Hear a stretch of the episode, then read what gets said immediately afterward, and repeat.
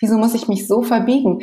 Und ich habe gemerkt, eine klare Entscheidung, damit konnten nachher alle gut leben. Und heute, ähm, wenn ich meine beiden Männer sehe, wie sie Skifahren, dann sind sie mir dankbar, glaube ich.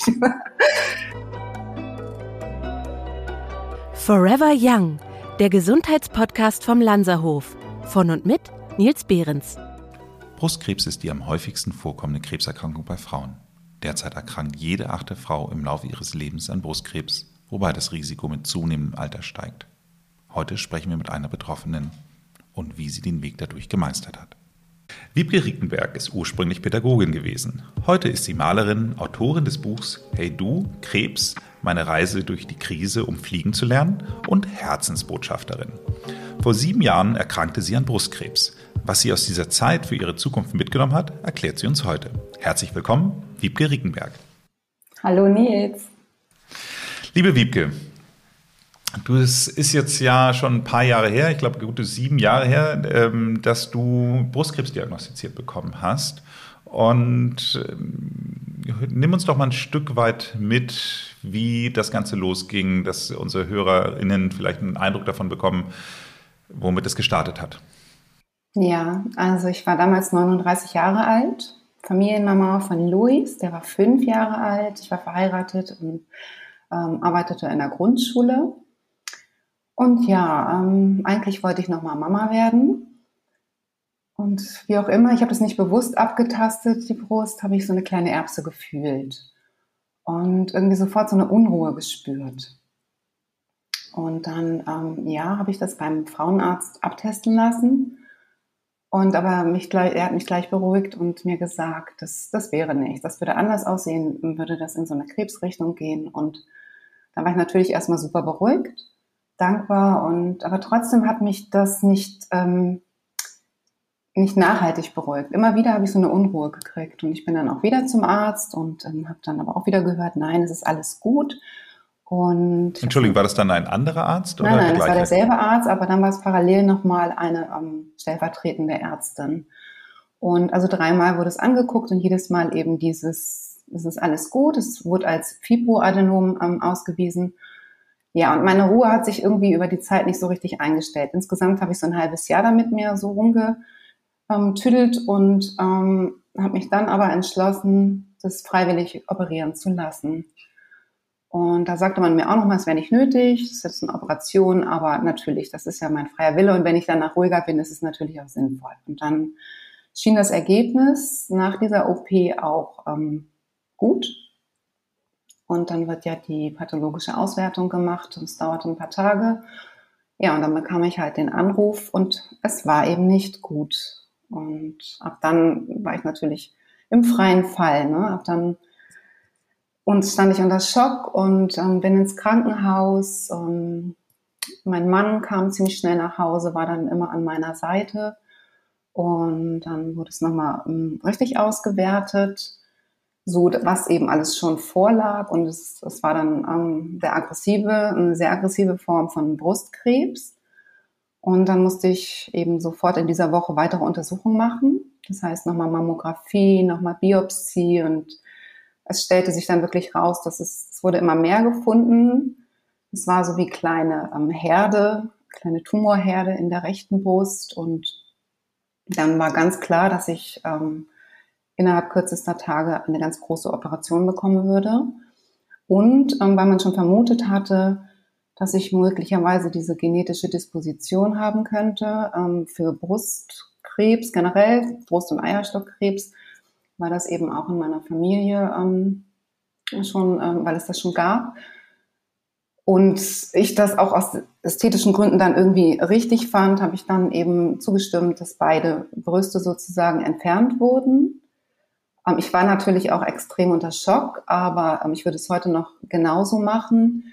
Ich, ähm, ja genau, dann wurden schon so Implantate angepasst und ähm, am nächsten Tag wurde dann die Operation durchgeführt. Meine Haut konnte erhalten bleiben und dadurch, ähm, das wurde natürlich auch ähm, akribisch untersucht. Die Operation dauerte, ich glaube, sechs Stunden und dadurch ähm, konnte sie aber gleich wieder aufgebaut werden. Also ich war dann ähm, nach dieser OP natürlich wie zum Trauma, aber in so einem Riesenverband, aber ich hatte eben sozusagen meine Brüste noch, wenn auch anders. Aber das war für mich sehr wertvoll, dass ich da nicht ähm, ja ohne war. Hm. Und letztendlich darf ich, Entschuldigung, darf ich, darf ich äh, kurz einmal einhaken? Also das ist natürlich der, der Albtraum von wahrscheinlich vielen HörerInnen jetzt, äh, dass das, also in dem Fall äh, kann ich das Gendern weglassen, sondern das betrifft ja leider nur die Frauen. Ja. Aber ähm, trotz, trotz allem, ich meine, dreimal zu Gehör oder dreimal gesagt zu bekommen, da ist nichts und äh, von Experten, die mhm. sich ja damit auch auskennen und ist dann trotzdem, dass sowas dann dabei rauskommt. Ist das etwas, was also wurde darüber gesprochen, kommt das häufiger vor, diese Art von Fehldiagnosen, oder gab es einen bestimmten Grund, warum es jetzt bei dir so anders sah, aussah, als die Experten es gedacht haben? Ähm, nein, es sah absolut nicht wie ein Krebsbefund aus. Man, man geht da, glaube ich, von dem, wie der Rand ist und so weiter davon aus. Und man konnte es nicht sehen. Und mein Arzt sagte mir auch, es wäre ein Befund einer unter 10.000. Also es war absolut nicht zu erwarten. Ja. Es ist ja auch ganz interessant, du äh, schreibst ja auch in deinem Buch darüber, dass du dann trotzdem auch bei dem Arzt geblieben bist. Also das ähm, ja. äh, würde ich sagen, ist wahrscheinlich auch nicht unbedingt selbstverständlich nach so einer ja, ich dann doch auch, letztendlich ähm, Fehldiagnose. Ich war natürlich auch erstmal total geschockt und irgendwie enttäuscht ist vielleicht das falsche Wort. Ich war so, ich fühlte mich plötzlich ja im ganzen Krankenhausgeschehen eher wie so eine Nummer. Also es war dann plötzlich alles sehr, sehr sachlich. Und ich kannte nun meinen Arzt aber auch schon länger und hatte wirklich schon ganz tolle Zeit mit ihm und auch herzliche Gespräche. Also ich denke, er war auch für sich, ähm, aus, wie, wie Sie damals sagten, Sie sind alle aus allen Wolken gefallen. Ne? Und ähm, ja, also ich habe mich so erinnert, dass wir jetzt zusammen so eine Reise gehen. Also ähm, ich, ich habe ihm trotzdem weiter vertraut. Es war so ein inneres Gefühl und ich wusste auch, dass er unglaublich kompetent ist und ähm, trotz, ich wusste das trotz dieser Aussage oder dieser Fehleinschätzung, ähm, umso wichtiger für mich, was dabei rausgekommen ist, einfach dieses meiner inneren Stimme zu vertrauen und sie wirklich ernst zu nehmen und um, sie zu hören, denn dass ich das, dass ich da selbst so widersprochen habe und gesagt habe, nee, ihr, ihr wollt es gar nicht operieren und ich mache das, das, das war schon außergewöhnlich. Also normalerweise hätte ich mich da auch angepasst, aber irgendwie konnte ich nicht innerlich, also aus einer inneren Stimme heraus. Und äh, habe ich das richtig verstanden? Die zweite Brust war noch nicht befallen, sondern die hast du im Grunde genommen eigentlich prophylaktisch mit abgenommen. Ja. Abnehmen lassen. Abnehmen lassen. Dazu wurde mir geraten und ja, ich habe es gemacht, eben genau, weil ich auch einfach, ich war in purer Angst und ähm, wenn du, wenn du eine Diagnose Krebs bekommst und dann sind alle so ernst und es ist, da steht einfach das Sterben im Raum und du willst leben und du willst, du machst dann, also ich habe dann alles gemacht, was ich dachte, was richtig wäre und ähm, wollte wirklich diesen Krebs aus meinem Körper haben. Ähm, was wäre denn passiert? Also ich weiß nicht, ob du da eine wirklich gute Antwort darauf geben kannst, aber äh, wahrscheinlich hast du dich mit dem Thema beschäftigt. Nehmen wir mal an, du hättest es nicht gemacht. Ähm, wie wäre es denn theoretisch weitergegangen? Also hättest du jetzt so die Operation nicht auf deinem eigenen Wunsch hingemacht? Ähm, das, das, das, das war für mich klar, dass ich es eben, also du sagst ja, wie ich es nicht, wenn ich es nicht gemacht hätte, aber es war für mich einfach nicht die Frage da, es nicht zu machen. Aus der heutigen Sicht weiß ich, ähm, wo ich mir mich weiter hätte äh, mir Hilfe holen können, um gestärkt. Aber ich denke, dafür brauchst du auch ein ganz starkes Bewusstsein und ein Vertrauen. Und das hatte ich damals noch nicht. Und ähm, damit kommst, kannst du auch ohne Operation sicherlich deinen Weg gehen. Ähm, aber in der damaligen okay. Perspektive oder Ausgangslage hatte ich das nicht.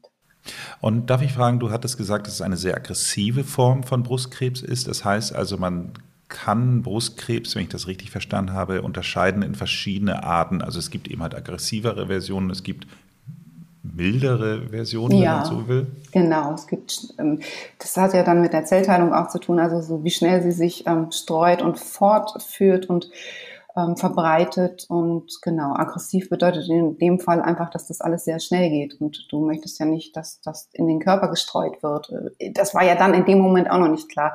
Diese Untersuchungen hatte ich dann alle nach der großen Operation. Ne? Dann, nee, es war auch vorher schon was. Die Organe werden ja gescreent und ich weiß gar nicht genau, wie das alles im Einzelnen ist, aber du wirst ja total durchgecheckt dann. Und für mich, was ich jetzt so ganz naiv äh, gedacht hätte, äh, dass jetzt alles weggeschnitten ist und damit wäre ja gut. Aber das ist es ja nicht. Also du bist ja trotzdem dann in die Chemotherapie dann rein oder ja. Chemotherapie, je nachdem welchem äh, Teil von Deutschland man wohnt. Ähm, und ähm, könntest du einmal ganz kurz, du hast da so eine schöne Übersicht in deinem Buch über die Struktur und Anker in der Therapie. Ähm, mhm. Vielleicht einmal für unsere Hörerinnen zu sagen, wie, wie sind die Stufen? Hat.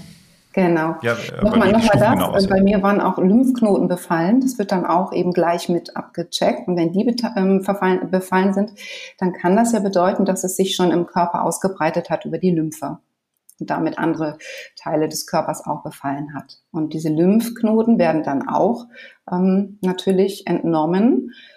Und auch viele werden entnommen. Deshalb kann es später sein, dass du gegebenenfalls auch Lymphdrainage und sowas brauchst. Ähm, das ist wie so eine Perlenkette aufgereiht, da werden dann viele entnommen. Und genau, und aus, aus diesem Grund heraus kann es eben sein, dass es sich im Körper schon verteilt ha hätte haben können.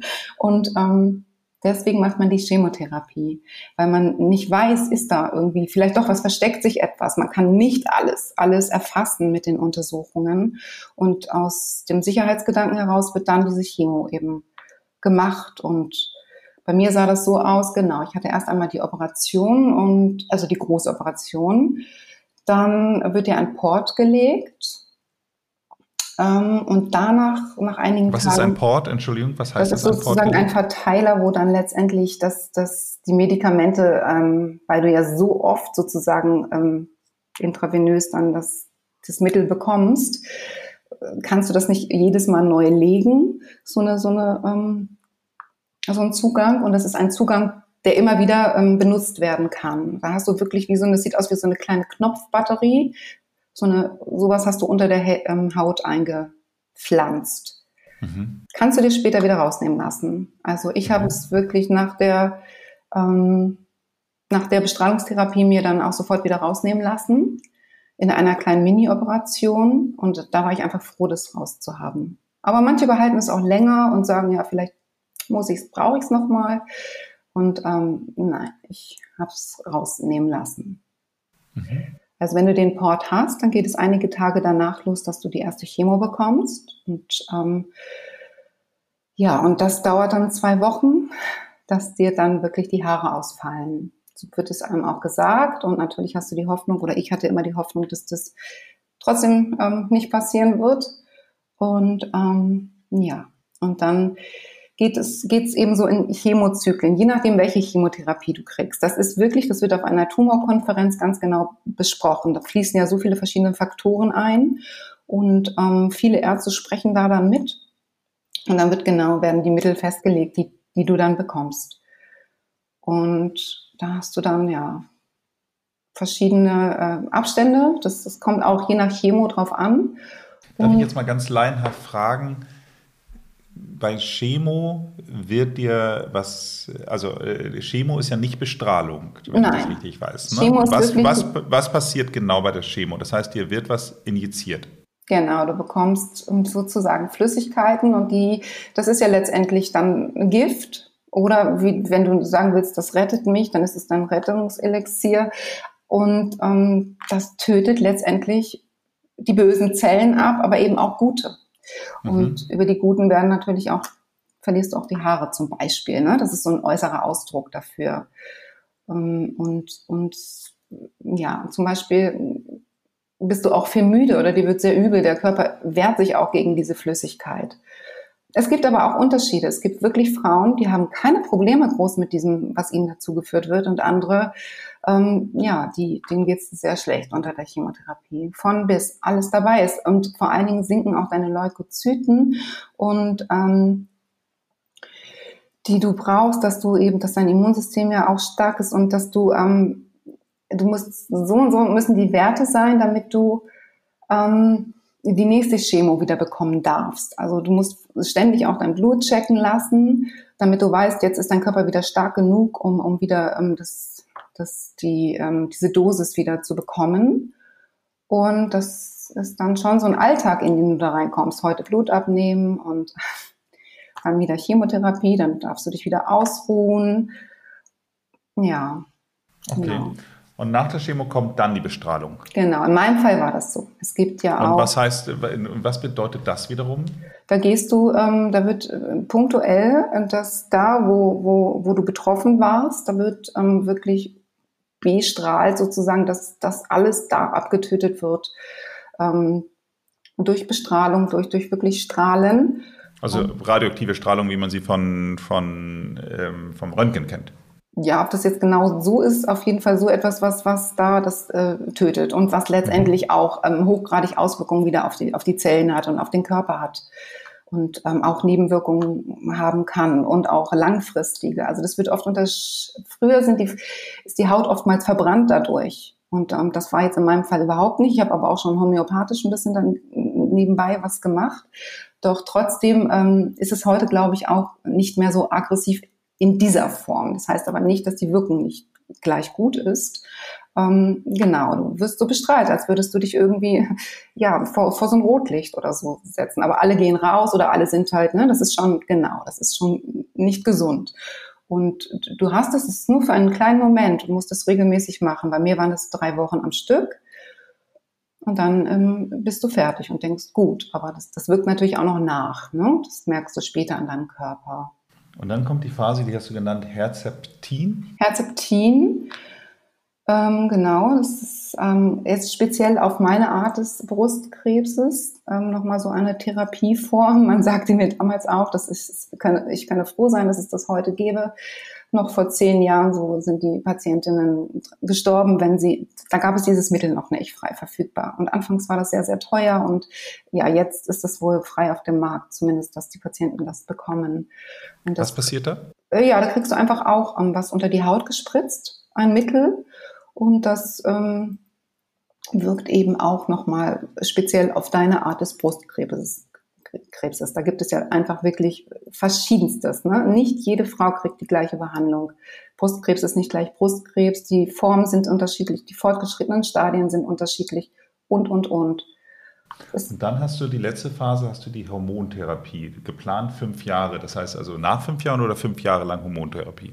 Eigentlich geplant fünf Jahre. Tamoxifen heißt das Mittel. Das macht große ähm, Wechseljahrserscheinungen, ähm, die du aber sowieso schon hast, wenn du die Chemo ähm, durchlaufen bist, weil erstmal ist da einfach alles platt. Ähm, und bei mir war jetzt noch der Fall, dass eben auch die Eierstöcke noch entnommen wurden. Aus dem Fall, den ich vorhin gesagt habe. Ich habe dieses Angelina Jolie-Phänomen, ähm, weshalb sich, was mein Arzt sagte, viele Frauen viel zu schnell operieren lassen. Es ist nicht immer notwendig. Aber in meinem Fall wurde mir eben dazu geraten, und ähm, dadurch kam ich sowieso in die Wechseljahre. Und aber dieses Tamoxifen, das hat mich trotzdem ähm, sehr, sehr beeinträchtigt. Und ich hatte nur so einen geringen Hormonstatus, der, wofür dieser Tumor anfällig war sozusagen. Und ähm, deswegen ähm, habe ich es im Vertrauen darauf, dass ich genesen bin und ich wusste, ich lebe, ähm, das abgesetzt und ähm, später ähm, hat mein Arzt auch noch abgesegnet, aber das habe ich tatsächlich ähm, frei gemacht, weil ich einfach dieses Mittel nicht aushalten konnte. Das hat mich zu allen Nachwirkungen, die ich eben durch diese Chemo und durch diese ganze Therapiephase ähm, hatte, ähm, das hat mich nochmal so geschwächt und in meiner Lebensqualität einge, ähm, eingeschränkt, dass ich das nicht nehmen konnte. Ich habe aber eine Freundin, die nimmt es auch problemlos. Also es ist so unterschiedlich von, von Mensch zu Mensch, von Typ zu Typ. Jeder reagiert ja auch anders auf, auf alle Mittel und da gibt's nichts Allgemeingültiges. Das war mein Weg. Da einfach auch, da habe ich auch zum ersten Mal Nein gesagt. Also ich höre jetzt auf. Es war ein langer Prozess. Ich musste wirklich ins Vertrauen kommen. Aber das, das habe ich geschafft und heute kann ich sagen, wirklich gut so. Sag mal, und du hast ja in dem Zusammenhang eben gerade gesagt mit der Bestrahlung, dass du da auch schon angefangen hast, homöopathisch gegenzuarbeiten oder, oder äh, gegenzuarbeiten ist vielleicht was Falsches, aber zu unterstützen. Wieder, zu unterstützen. Ja. Ist, vielen Dank, das bessere Wort. Sag mir doch mal, welche Bedeutung insgesamt die Naturheilkunde in diesem ganzen Prozess hatte für dich. Also einen ganz großen Stellenwert. Körper, Geist und Seele. Und ich war früher ein Mensch, der gar nicht so offen und bewusst ähm, damit umgegangen ist. Aber seitdem ich ein kleines Kind hatte und dieses Kind an Pseudokrokusten litt und ich ihm nicht immer Cortison geben wollte, bin ich irgendwie an eine wunderbare Medizinerin ähm, geraten, die gleichzeitig zur Schulmedizin auch Homöopathin ist und Ja, und, und die habe ich eben auch wieder kontaktiert im, im Rahmen meiner Chemotherapie und die hat mich dann eben mit Mittelchen in Anführungszeichen begleitet. Und das, das ist zum einen, denke ich, schon mal unglaublich wertvoll, dass dem Körper dann noch eine Alternative gegeben wird und er, ähm, ähm, dass die, ähm, die, der Körper ja selbst irgendwie Methoden und, und äh, eigene Kraft hat äh, und da sozusagen ähm, programmiert wird aber gleichzeitig auch dieses Wissen, ich kann da selber auch noch was tun. Ich bin nicht nur von der Schulmedizin abhängig, ich kann mich unterstützen und das war auch ganz wertvoll. Und äh, so habe ich so einige Schulmed ähm, naturheilkundliche ähm, Sachen gemacht. Also ich bin auf jeden Fall wirklich ähm, großer Fan auch von energetischen Behandlungen geworden, von, von Kinesiologie, von Osteopathie das alles hat mich wahnsinnig gut unterstützt und mir so eine Eigenmacht gegeben. Ich habe mich plötzlich irgendwie so, ich habe so das Gefühl gehabt, parallel zur Schulmedizin hatte ich einfach auch einen eigenen Fahrplan und einen Plan, der irgendwie mich so mich so stark sein lassen hat. Und ich habe auch gemerkt, es tut meinem Körper gut. Ich habe auch natürlich auch daran geglaubt, aber das ganze Paket war, war wunderbar. Und ich, ähm, ich habe ein ganz anderes Bewusstsein dafür entwickelt. Ich kann selber für mich handeln und ähm, ich darf auch spüren, wann ist hier was richtig. Und natürlich ähm, gibt es die Schulmedizin, aber ich, ich habe auch ein inneres Gefühl und einen inneren Kompass und kann das kombinieren.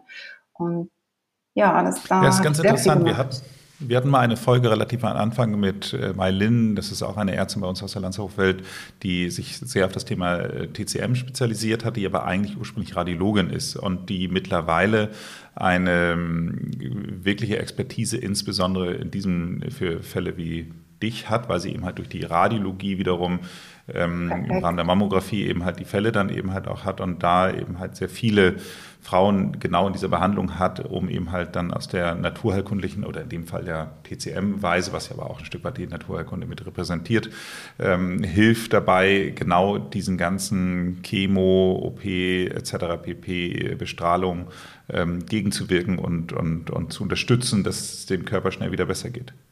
Äh, TCM, ganz wunderbar, das mache ich heute noch. Also das habe ich wirklich auch ähm, in der Chemophase angefangen, weil mir eben so oft so übel war. Und da kannst du ganz wunderbar Akupunktur machen. Ich habe Kräutertees getrunken, chinesische Mischungen und äh, lustig, das ganze Haus hat danach gerochen. Egal, es, es war wunderbar. Also das hat mir garantiert gut geholfen, weil immer wieder, also wie gesagt, mein Körper reagiert schon extrem ähm, auf, auf auf äußere Einflüsse und trotzdem ist er immer wieder aufgestanden und hat äh, ja gut gut mitgemacht und es hat mir unglaublich gut geholfen. Kommen wir mal äh, weg ein Stück weit von der Medizin, sondern zu dir wieder persönlich. Du hast ja verschiedene Kapitel dann auch in deinem äh, beim Buch und da möchte ich, habe ich mir ein paar rausgesucht, wo ich gerne mit dir mal drüber sprechen möchte. Also ich komme mal gleich mit dem ersten Punkt Schuld. Also du sprichst ja auch darüber, dass äh, man, vielleicht ist es auch ein deutsches Phänomen, vielleicht aber auch nicht, dass man immer denkt, man trägt auch eine Schuld daran oder an diesen ganzen Situationen in irgendeiner Form. Ja. Sag doch mal bitte was dazu. Genau, am Anfang war das wirklich so, dass ich dachte, irgendwie habe ich mir das alles selbst zu, zuzuweisen. Ähm, ich bin selbst schuld, so krank geworden zu sein. Ähm, ich habe nie äh, so wirklich achtsam auf mich geachtet und ähm, ich habe immer weiter funktioniert und gemacht und getan und mich aber gar nicht wertvoll genug und, und gut genug gefühlt, mich mit anderen zu messen. Messen ist sowas, was ich heute überhaupt gar nicht mehr mag, aber ich habe mich einfach nicht gleichwertig gefühlt und ich habe wirklich gedacht, ich, ja, ich habe es jetzt irgendwie gar nicht verdient zu leben und ähm, das für ein großer Quatsch. Aber im ersten Moment damals habe ich wirklich gedacht, ich habe mir das selbst zuzuschreiben.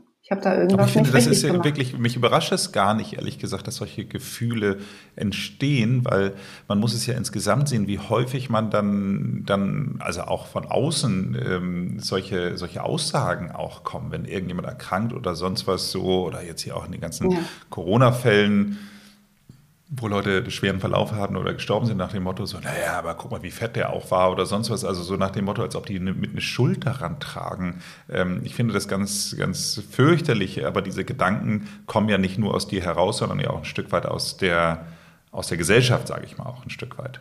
Ja, natürlich. Das ist wirklich, du, als Individuum, du versuchst ja immer zu passen in diese Gesellschaft. Und wenn du es nicht tust, genau, weil es gibt schnell Verurteilungen, es gibt schnell irgendwas, da, ähm, dass Menschen reden. Und ich meine, letztendlich reden sie immer, aber wenn du damit nicht gut zurechtkommst, dann willst du es alles perfekt machen, damit ja keiner irgendwie sowas sagen kann. Und, aber das funktioniert ja gar nicht. Wenn du du bist und du musst ja, du, du, du sollst dich selbst lieben. Ähm, und, und du weißt niemals, warum ist ein Mensch zum Beispiel zu, zu füllig oder warum, was auch immer. Du kannst auch niemals über einen Menschen urteilen. Aber natürlich, das ist ein gesellschaftliches Phänomen und da fangen wir ja schon bei unseren Kindern an. Und ich denke, das ist sehr wichtig, ähm, ihnen da die Individualität zu ähm, erhalten und das jedem ähm, zu geben und dieses Urteilen und dieses Verurteilen wirklich zu hinterfragen. Ähm, klar, erwischen wir uns auch alle selbst dabei, aber ähm, und gerade wenn ja. du dann ähm, erkrankt bist, das hilft dir ja überhaupt gar nicht. Also das hilft überhaupt ja niemandem. Nicht. Kommen wir genau auf diesen Punkt Krankheit nochmal. Du hast da auch ein extra Kapitel dann über das Thema Annehmen der Krankheit und auch im speziell das Thema Perücke auch in dem Zusammenhang. Ja. Ähm, vielleicht sagst du da auch nochmal ein, zwei Sätze. Oh ja, klar, das, das passt gut, ähm, natürlich. Also mir ist, ähm, mir, mein Aussehen ist mir wichtig, nach wie vor. Es war mir früher wichtig, es ist mir heute wichtig. Vielleicht heute anders als früher. Früher war das auch dieses, du willst gefallen, du willst irgendwie, ja, du willst easy wirken, es soll, es soll alles nicht ähm, so nach, nach oh, Last aussehen oder so. Du magst jetzt nicht irgendwie ungeschminkt gehen oder wie auch immer. Ähm, um dich nicht so verletzlich zu zeigen. Und ähm, damals war das für mich noch sehr wertvoll und wichtig, mein Aussehen, meine Haare. Und dann ähm, wusste ich, die Haare werden mir ausfallen. Und was ich sagte, ich habe natürlich gehofft, dass es bei mir jetzt eine Ausnahme gibt, aber die gab es nicht. Ich fühlte diese diese Haare dann doch in meiner Bürste und ähm, auf dem Kopfkissen und so wie es dann ist. Ähm, ja, ich habe aber wohlweislich vorher ähm, mich auf den Weg gemacht ähm, in ein Perückenstudio. Dann habe ich einen Tipp bekommen in Hamburg, wunderbar, wurde ganz, ganz freundlich behandelt von einer ähm, ja, Dame dort, die auch scheinbar Erfahrung hatte und ähm, hat mir eine wunderbare Perücke ähm, ausmessen lassen, anfertigen lassen und ähm, sozusagen ja eine Zweitfrisur. Und als dann die Haare ausfielen, dann war es klar, jetzt werde ich, äh, jetzt werde ich dazu ähm, übergehen müssen. Und das war aber ein, ein Schutz für mich. Also ich, ich, ich wäre jetzt nicht so weit gewesen zu sagen, ja, ich gehe jetzt nur cool mit einem Tuch oder einer Mütze und ähm, ja, ich, das kann jeder sehen. Nein, ich wollte nicht, dass das jeder sehen darf. Ich wollte in meinem Schutzraum sein. Ich wollte nicht, dass man sieht, ha, die hat Krebs.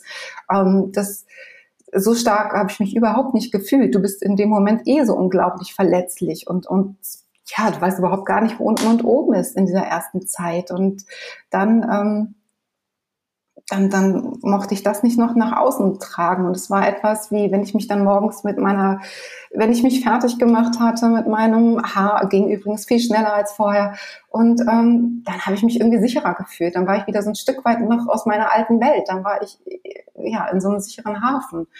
Ähm, konnte rausgehen und das hat man nicht erkannt. Und äh, irgendwann später haben die Ärzte mal gesagt oder auch Krankenschwestern, haben sie ihre Haare eigentlich nicht verloren? Das war natürlich ein mega Kompliment, aber ähm, es war für mich eine Sicherheit und ein großer Anker. Und ähm, danke, dass es diese Möglichkeit gibt.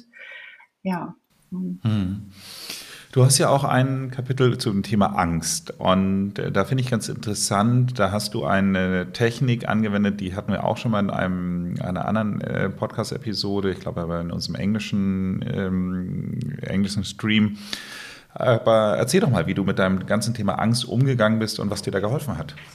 Ja, das ist wirklich ein großes Thema. Ich denke mal, Angst ist überhaupt der Faktor, dass ich ähm, überhaupt, dass es dass der Krebs so großen, große Möglichkeit hatte oder naja, dass er in mein Leben kam. Ich war schon immer von Angst geprägt und als dann, was ich vorhin beschrieben habe, diese Erbse da zu fühlen war, dann war ja gleich eine Angst da und die war so, so übermächtig. Ähm, so das, letztendlich auch meine innere Stimme. Es war, denke ich, ja, gepaart. Angst ist ja auch nicht immer schlecht. Angst kann ja auch einfach manchmal ein wichtiger Motor sein. Nur wenn die Angst dich dominiert und ähm, du nicht mehr, ähm, ja, du nicht mehr so frei entscheiden kannst, sondern Dinge aus Angst tust, dann wird es, glaube ich, gefährlich.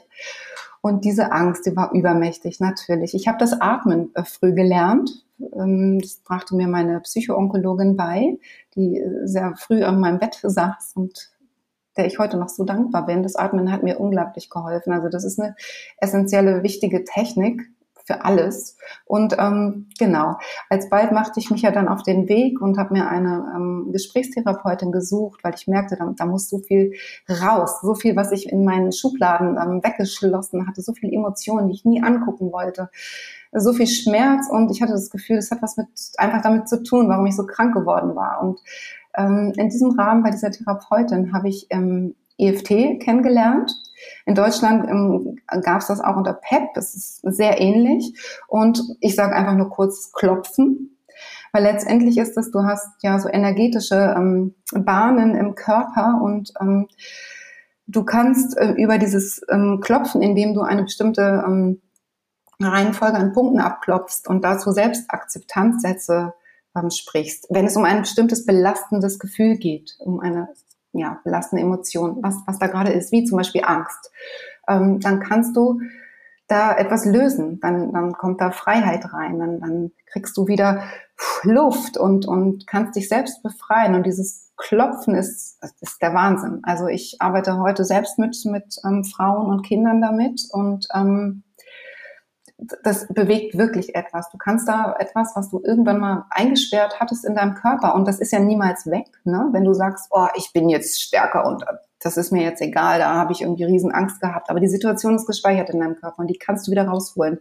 Und genauso, wenn du akut halt die Angst hast, dann kannst du da ähm, Befreiung schaffen. Und es funktioniert ganz wunderbar. Und oftmals fließen dann auch Tränen oder so, da muss dann was raus. Aber das ist, du, du, du, du, du kriegst deine Macht wieder. Und ähm, das ist unglaublich wertvoll.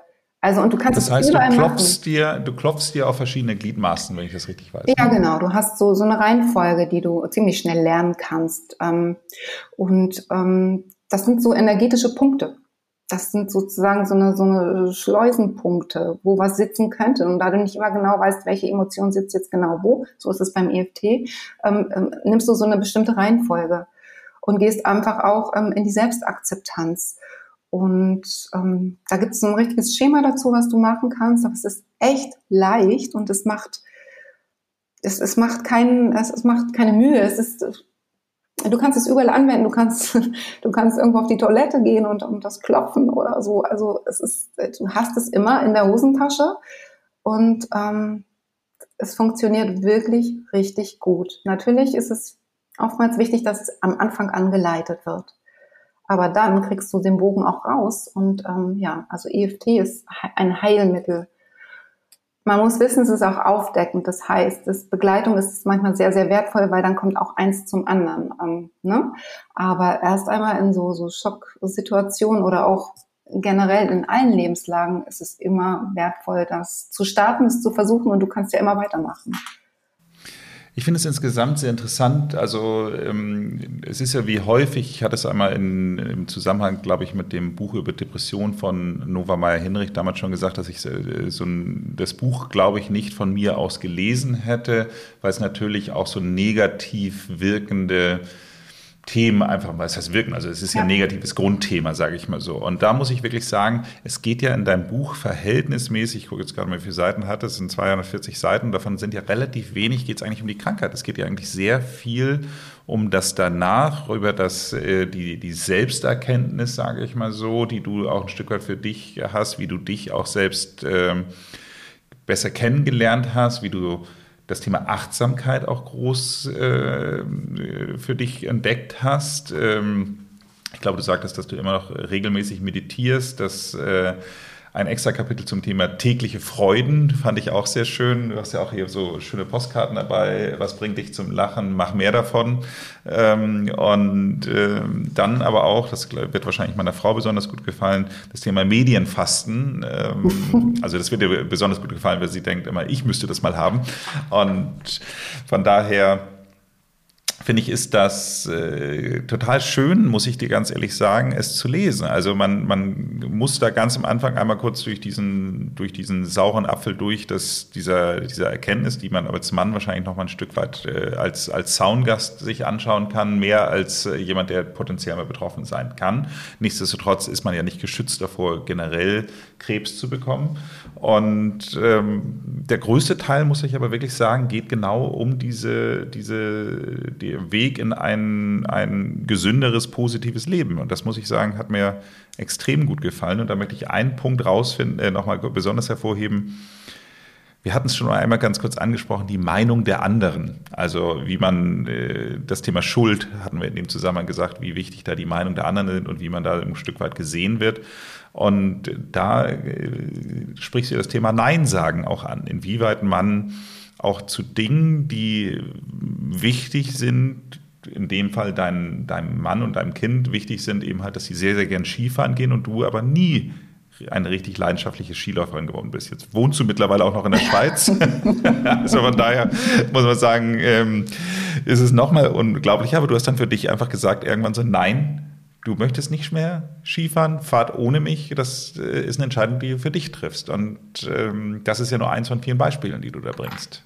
Ja, und mit diesem Beispiel bin ich so klar für mich geworden. Ähm, das war auch ein Prozess. Ne? Das, ich habe so lange rumgedoktert mit dem Skifahren. Und da übrigens hat mich auch immer eine Angst begleitet. Und ähm, bei dieser Angst bin ich auch noch dran. Ne? Man kann auch nicht jede Angst eben mal so auflösen, aber der Weg ist, ist ja so unglaublich lohnenswert.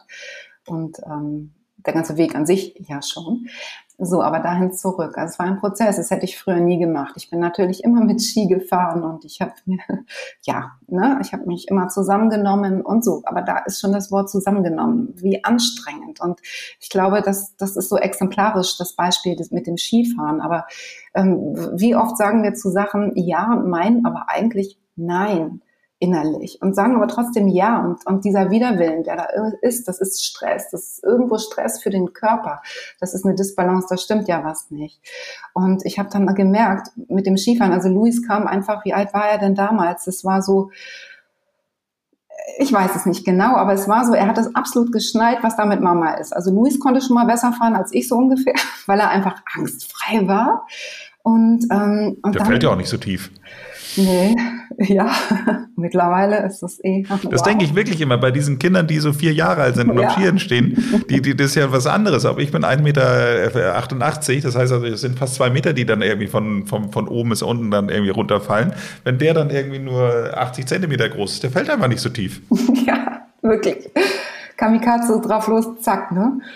Die sind da wirklich unbedarft. Und ähm, na, ich war auf jeden Fall, er sah mich und ich merkte, was das für ein Stress. Also ich, ich war mitten auf der Piste, aber ich hatte einen Ski verloren und ähm, oh Gott, das war ein, ein trauriges Bild, muss ich sagen, für Luis garantiert und für mich eh unheilvoll. Und da habe ich gedacht, nee, Wiebke, jetzt reicht's. Was bist du für ein Vorbild für deinen Sohn?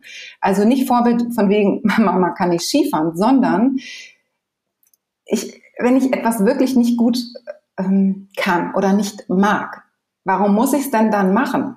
Wieso muss ich mich so verbiegen? Und ich habe gemerkt, eine klare Entscheidung damit konnten nachher alle gut leben. Und heute, ähm, wenn ich meine beiden Männer sehe, wie sie Skifahren, dann sind sie mir dankbar, glaube ich.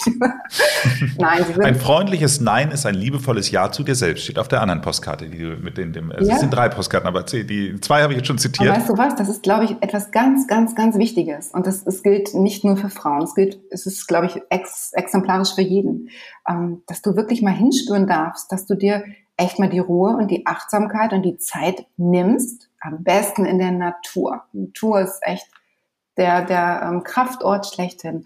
Und dass Voll. du da ähm, wirklich spürst, was will eigentlich ich oder was mache ich, um zu gefallen oder um mitzumachen, um, da sind wir wieder bei diesem ver verurteilt werden oder was erwarteten andere von mir? Und da musst du irgendwie rauskommen aus dieser Nummer. Du musst echt ins Spüren kommen. Wer bist du? Was willst du? Warum bist du eigentlich irgendwie hier auf der Erde? Du, doch nicht einfach nur, um die Marionette zu sein, die das macht, was die anderen sagen. Du musst rausfinden, wer bist du? Und das ist so cool, das zu tun. Ab dann, wenn du damit anfängst, dann, dann bist du ja mit dir verbunden. Dann kannst du dir ja treu sein und dann sprichst du doch deine Wahrheit. Und dann, ähm, ja, dann geht's eigentlich erst richtig los. Das macht Spaß.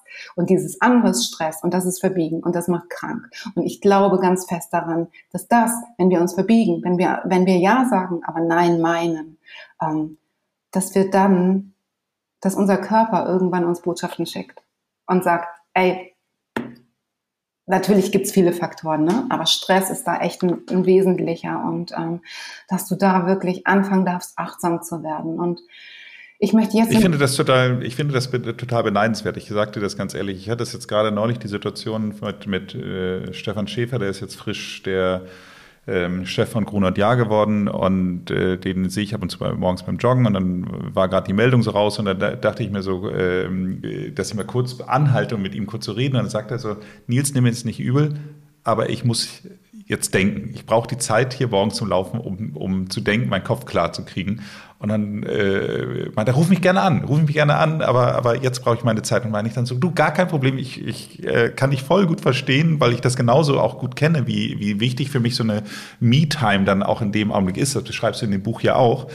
Und ähm, ich wäre nur derjenige, der wahrscheinlich in dem Augenblick zu höflich gewesen wäre und ähm, das Gespräch dann quasi eingegangen wäre und äh, beneide ihn ehrlich gesagt. Also ich fand es besser, ehrlich gesagt, es so zu machen und finde es äh, im Nachgang, äh, denke ich so, wie super, ehrlich gesagt. Weißt du, letztendlich hilfst du mit deiner Klarheit, mit deinem Echtsein, hilfst du ja anderen wieder. Zum einen bist du Vorbild und zum anderen ähm, merken die, sie macht es gerade so.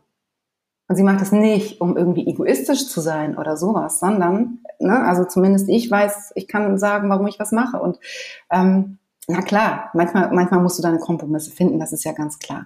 Aber so generell sich treu sein.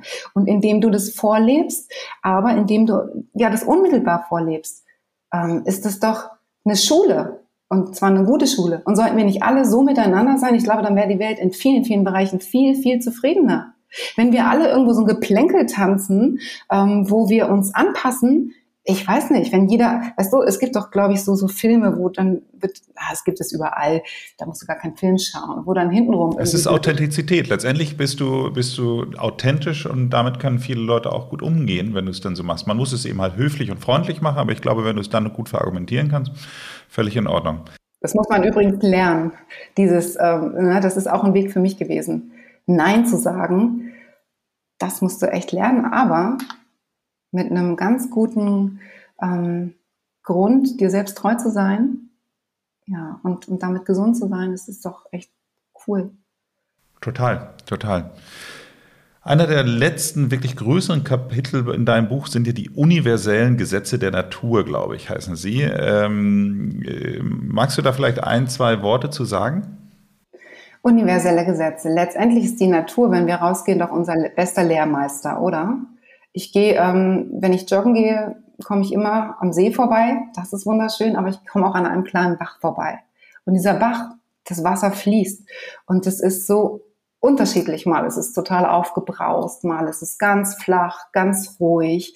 Und dann kommen da Stolpersteine und dann ähm, ja, Strudel und, und, und. Und wenn du das mal guckst, so, das ist doch der Lauf des Lebens, oder? Das Wasser ist so exemplarisch da und es fügt sich, es passt sich an und es ist gleichzeitig so unglaublich kraftvoll.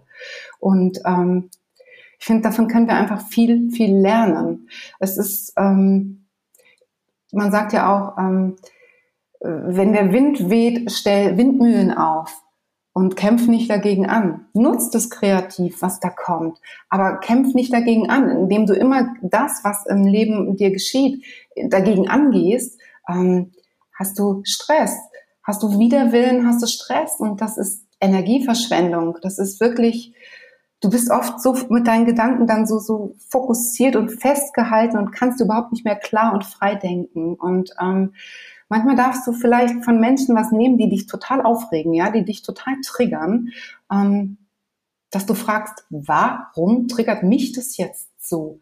Was, was für eine Botschaft kommt da mit? Und dann kannst du bei dir gucken und meistens hat es etwas mit dir zu tun. Da musst du aber allerdings schon sehr ehrlich und offen mit dir umgehen. Ähm, aber das lohnt sich auch, weil dann kannst du da auch was lösen und du wirst entspannter. Also dieses immer sich irgendwo nur aufzuregen und das dann die anderen sind schuld, das ist, das ist immer sehr ähm, sehr, aus meiner Sicht sehr einseitig und es bringt dich ja nicht weiter. Also du darfst irgendwie alles als Lehrmeister sehen. ähm, ja, ich finde einfach, ähm, die Natur ist der beste Lehrmeister schlechthin und ähm, ja, guck aufs Meer oder, oder was dir gut tut. Und ähm, in der Natur kannst du dich erden.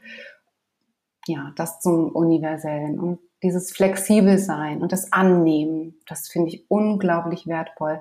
Und auch dieses Verbundensein. Es ist einfach, es gibt sie die Wunder. Es, es gibt manchmal mehr zwischen Himmel und Erde. Also ich bin ohnehin davon überzeugt. Aber das ist so, ähm, achtsam zu sein, mal zu beobachten, mal in die Ruhe zu gehen. Was geschieht eigentlich wirklich? Das ist unglaublich kostbar. Und äh, warum glauben wir Menschen, dass wir alles steuern müssen und, und auch können?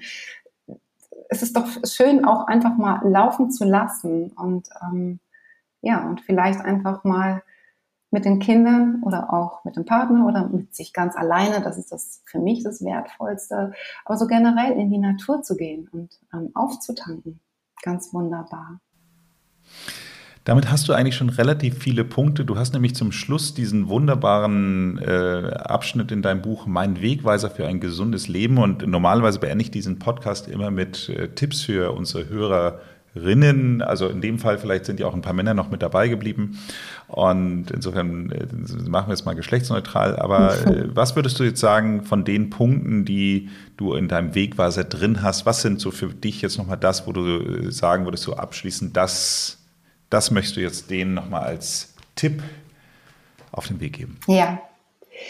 Ähm zum einen möchte ich noch einmal sagen, dass dieses Buch, als ich es schrieb, ähm, dass ich ganz groß vorab, als ich na, in der ersten Zeit der Therapiephase schon erkannt habe, dass es so Zusammenhänge gibt ne, und dass ich irgendwie so viel verstehe plötzlich zwischen Krankheit und Leben und warum ich und ähm, oder warum Menschen und überhaupt, das war so philosophisch und dass ich da ähm, gemerkt habe, ich, ich möchte mein Wissen weitergeben.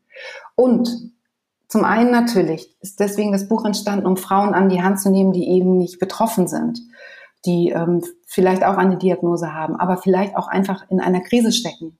Aber letztendlich geht es nicht nur um Frauen und das finde ich so wunderbar, dass du das auch für dich empfunden hast, dass es ähm, so viele Menschen anspricht, unabhängig vom Krebs.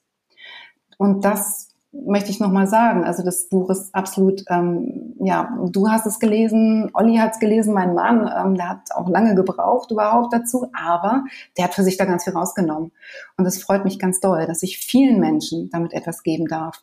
Und auch ähm, ich so gespiegelt bekomme, unabhängig von Krebs, ähm, ne, auch die Gesunden, in Anführungszeichen, wer ist schon gesund, ähm, ja, dass die so viel da rausnehmen. Und das, das möchte ich Menschen ans Herz legen, allen Menschen, welche Diagnose oder welche Situation auch gerade, dass es so wertvoll ist, bewusst mit sich selbst umzugehen, dass man eine gewisse Achtsamkeit entwickelt, dass man in die Ruhe geht. Dazu habe ich schon die Natur zitiert.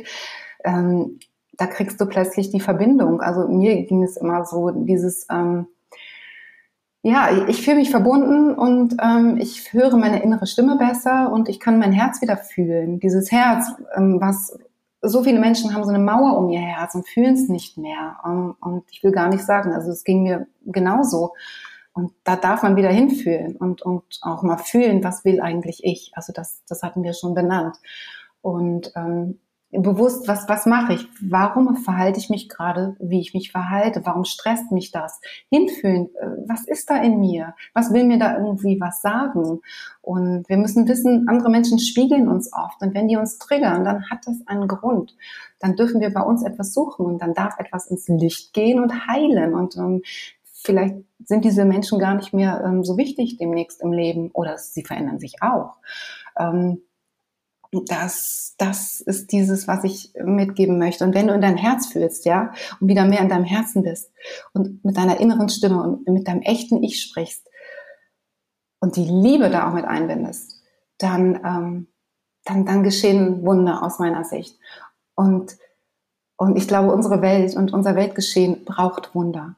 Und es braucht Vertrauen. Und das kriegst du auch, wenn du, wenn du wieder bei dir bist. Dann kannst du dir wieder selbst vertrauen. Selbstvertrauen bedeutet, Du kennst dich selbst. Du lässt deine Gefühle zu, du nimmst sie an, du fühlst sie und dann vertraust du dir auch und dann hast du Selbstvertrauen. Das ist das A und O, was wir Kindern mitgeben, Kindern mitgeben sollen. Wir müssen Kindern zeigen, dass ihre Gefühle richtig sind und dass sie nicht falsch sind. Aber das ist ein anderer Punkt, das wird ein nächster Podcast, okay? ähm, ja, also zum Medienfasten wollte ich noch was sagen. Das ist nämlich noch was, das möchte ich noch zum Nein sagen ähm, dazufügen. Denn wer sagt uns denn, dass es richtig ist, alle Medien zu konsumieren? Dass du nur dann richtig bist, wenn du auch informiert bist und up to date bist, wenn du weißt, genau weißt, was auf der Welt geschieht, aber aus den Medien so, wie sie es dir präsentieren. Und ähm, es geschehen ja auch gute Sachen, aber vielleicht werden die dir gar nicht präsentiert. Generell ist es aber meine Entscheidung, wie viel ich nehmen will von den Medien. Ich darf da für mich klar mit sein. Ja, ich muss mir vielleicht anhören, wie, das weißt du nicht oder wie.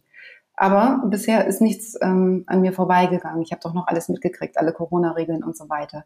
Wobei wir hier in der Schweiz ja etwas liberaler sind und das deshalb auch ein ganz wunderbarer Ort gerade ist.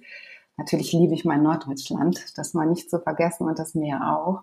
Das vermisse ich auch, aber ähm, ich will nur sagen, es entspannt, wenn du nicht jede Medien oder jedes, jede Nachricht und, und jeden Wert und alles, was dauernd wieder ähm, ähm präsentiert wird, wenn du nicht alles weißt. Und es nützt dir ja manchmal auch nichts.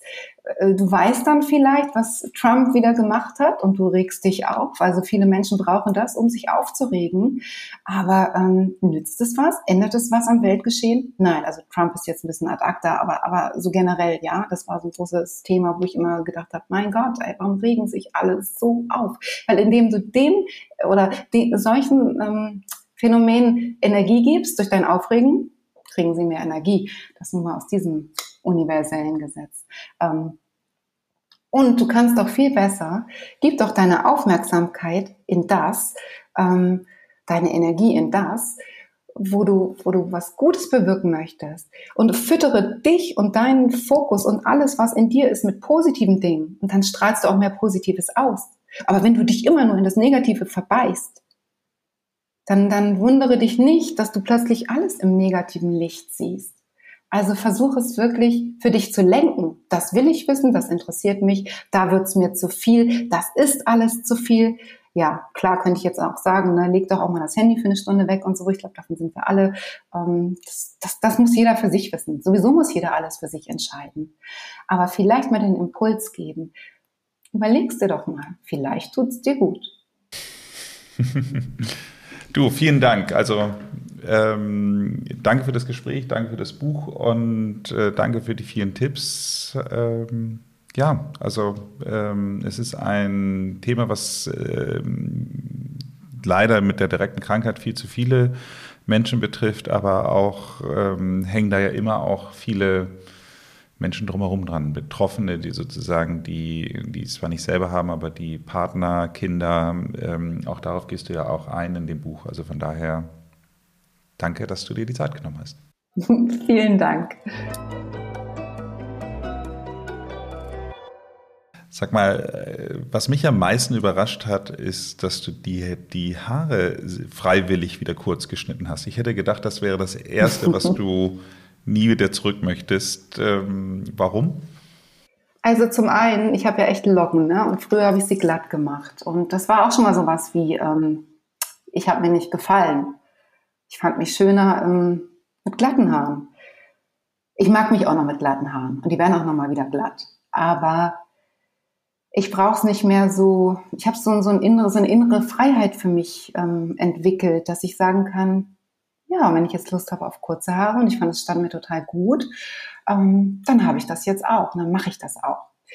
Das hört sich jetzt mega kraftvoll an. Ich habe trotzdem auch damit gehadert und es hat Zeit gebraucht, ja. Und ich weiß auch, guck dir die ganzen jungen Mädels an und so mit ihren wunderschönen langen Haaren, beneidenswert, wunderschön. Aber ähm, die finden das zum Teil schlimm. Wie kann man das denn machen? Und dann denke ich, hallo, ihr seid mehr als eure Haare ihr seid so, oder, oder wir Menschen, das, wir, definieren, definieren uns über das Äußere. Wir gucken, dass alles tiptop ist. Und ähm, ich wäre früher auch ähm, nicht ungeschminkt aus dem Haus gegangen. All solche Sachen. Da habe ich kein Problem mehr mit. Weil die echte Wiebke, das, was ich bin und was ich zu sagen habe, das strahle ich aus. Das kann man gar nicht sehen. Und, ähm, und das, so ist es doch bei allen Menschen. Wir fühlen sie doch auch schon. Du fühlst doch auch, ob du mit jemandem kannst. Nicht, ob er perfekt aussieht, sondern ob er, ähm, was er ausstrahlt, ob die Chemie stimmt, auf deiner Frequenz und Welle schwingt. Und ähm, das ist so unglaublich cool, wenn du dich befreist von diesem, du musst jetzt das, du musst jetzt das. Und letztendlich, vielleicht war es ein kleines Experiment, aber es kam von innen heraus. Ich habe auch, nachdem ich, ähm, als die Haare wieder wuchsen, habe ich es mir oft wieder kurz schneiden lassen. Ich habe nicht gedacht, die müssen jetzt ganz schnell wieder lang. Ich, ich wollte ja auch nicht ganz schnell wieder die Alte sein, weil ich war ja die Alte nicht mehr.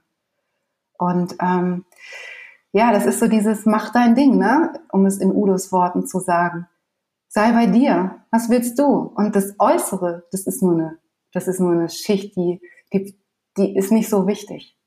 Ich liebe Schönheit, ich liebe mich schön auszudrücken und ich liebe alles, was schön ist. Ja, also ich, ich ähm, aber ich definiere mich nicht mehr darüber. Im Leben haben möchte ich's. Und ich möchte mich auch weiterhin schminken und auch, äh, ja, ne, wie auch immer. Und ähm, irgendwie sind es auch kleine Antennen, habe ich das Gefühl. Die Locken. Hat Ihnen diese Folge gefallen? Dann hören Sie sich doch auch mal die Folge Nummer 6 an. Heilung durch TCM mit Dr. Mailin Oey. Ansonsten abonnieren Sie bitte diesen Podcast, damit Sie keine Folge mehr verpassen. Das würde mich sehr freuen. Bleiben Sie gesund und bis zum nächsten Mal.